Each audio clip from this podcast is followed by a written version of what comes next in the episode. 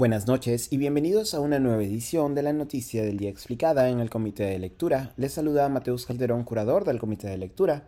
El primer ministro Aníbal Torres acudió hoy al Congreso de la República tras ser citado por el Pleno luego de que animara a organizaciones sociales a movilizarse en favor del gobierno de Pedro Castillo.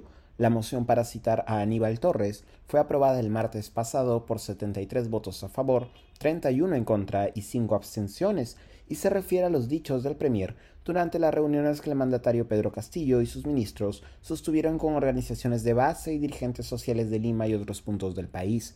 Durante la reunión sostenida el 10 de agosto pasado por la tarde, un día después de la intervención de Fiscalía en Palacio en búsqueda de Jennifer Paredes, hija adoptiva del presidente, Torres se refirió a los dirigentes sociales e indicó lo siguiente.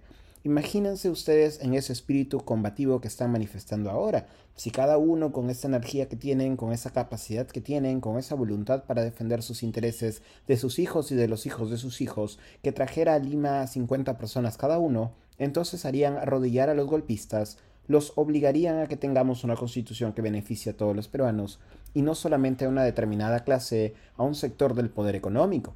La frase de Aníbal Torres fue rápidamente interpretada por el Congreso como un llamado a la violencia. El legislador de Renovación Popular y una de las cabezas de la oposición, Jorge Montoya, presentó una denuncia constitucional contra el Premier Torres, mientras que la legisladora Adriana Tudela de Avanza País sustentó la moción de invitación al primer ministro al Pleno.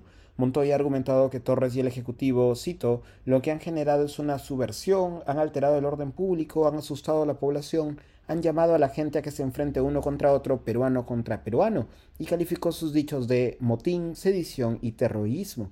Tudela, por su parte, señaló que el Premier ha invocado a acciones violentas. Tras aprobarse la moción para citar a Torres para hoy jueves 18 de agosto, el Premier confirmó su asistencia junto a todo el gabinete ministerial e indicó que también harían uso de la palabra Alejandro Salas, ministro de Trabajo, y Félix Chero, ministro de Justicia. Hoy, ante el Congreso, Torres se defendió señalando el carácter imaginario de sus declaraciones y arremetió contra varios de los miembros de la oposición, resaltando sus propias frases de carácter violento.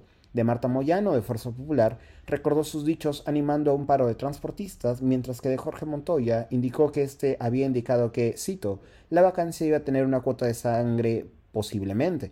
Al cierre de esta edición, los legisladores continúan debatiendo sobre la exposición de Torres.